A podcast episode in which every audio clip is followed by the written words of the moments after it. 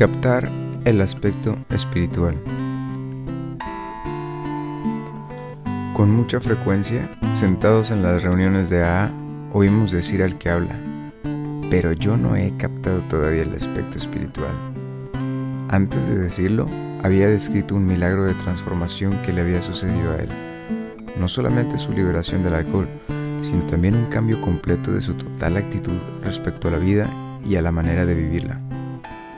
A casi todos los presentes les resulta evidente que él ha recibido un gran regalo, aunque parece no saberlo aún.